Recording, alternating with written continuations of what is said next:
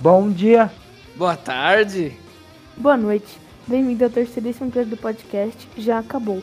E hoje falaremos sobre um dos cinco guitarristas mais aclamados da história, Jimi Hendrix. E por que ele ganhou toda essa reputação? E sobre a música nesse contexto todo da Guerra Fria. E hoje quem estará apresentando este programa será eu, Caio, Vitor E aí? e Thiago. Tarde, piazada. Sem mais delongas, vamos começar.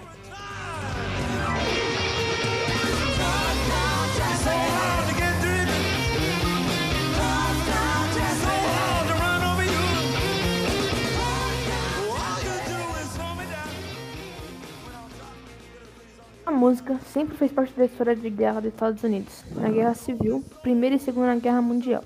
Normalmente, músicas otimistas para manter a força e o espírito das pessoas para continuar em frente. Mas na Guerra do Vietnã foi um pouco diferente. Em vez de serem pró-guerra, elas criticavam, faziam as pessoas pensarem se a guerra havia sido realmente a melhor ideia. Essas críticas normalmente pediam a paz e o encerramento da guerra. Era uma forma de mostrar uma ideologia. Nessa época, estavam surgindo vários movimentos, como os dos direitos civis e dos hippies. Era o auge da contracultura, que criava lugares para visões alternativas e questionamentos sobre o que formava uma boa sociedade. E na questão musical, o rock, que antes não era nem visto como uma música, estava crescendo. E a música geral estava tomando um espaço nos conflitos políticos e culturais, e muitas vezes no movimento contra a guerra. Mas nesse contexto, não podemos deixar de citar o Woodstock, brabo, brabo, que ocorreu nos anos de 1969. O enorme festival de rock, que ficou marcado como um símbolo da contracultura, onde diversos artistas da época se apresentaram. Janis Joplin, Country Joe, Jefferson Airplane e muitos outros. Diversos deles com músicas que criticavam tudo, tudo o que estava acontecendo. Dentre esses artistas também estava Jimi Hendrix e sua apresentação de renome, onde tocou o hino dos Estados Unidos, mas de uma forma irônica. Mas quem é Jimi Hendrix? Johnny Allen Hendrix, um revolucionário guitarrista dos anos 60, considerado por muitos como o número um da história, nascido em Seattle. Viveu a maior parte da infância com sua avó, mas ficou órfão aos 10 anos de idade. Tocou em duas bandas antes de se juntar ao exército como paraquedista. Mas pouco durou, pois Jimmy acabou quebrando o tornozelo, que foi sua carta de saída do exército. Em 63, Jimmy se mudou para Nova York. Tocou com dois artistas e depois formou sua primeira banda em 65.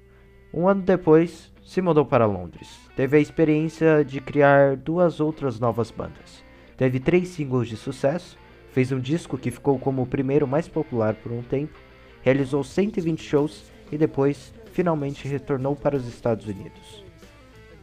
Depois disso, sua popularidade só crescia.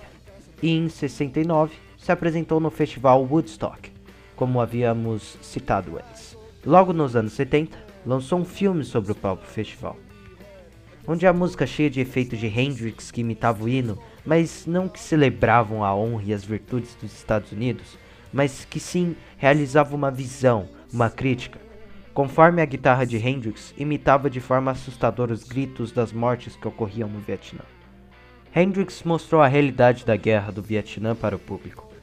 Ele deu um grande passo no movimento anti-guerra, então a popularidade dele só aumentou ainda mais. Além de sua habilidade, mais os efeitos da- na guitarra, como a distorção, tremolô e microfonia, usadas com precisão e eficiência, eram inovadores e surpreendentes, sendo um dos precursores dessas técnicas. Mas infelizmente, as lendas não são imortais, pelo menos não na vida real. Jimmy acabou morrendo no dia 18 de setembro de 1970, aos 27 anos, pelo uso excessivo de medicamentos para dormir. Na verdade, essa foi uma das causas, pois ele morreu sufocado em seu próprio vômito.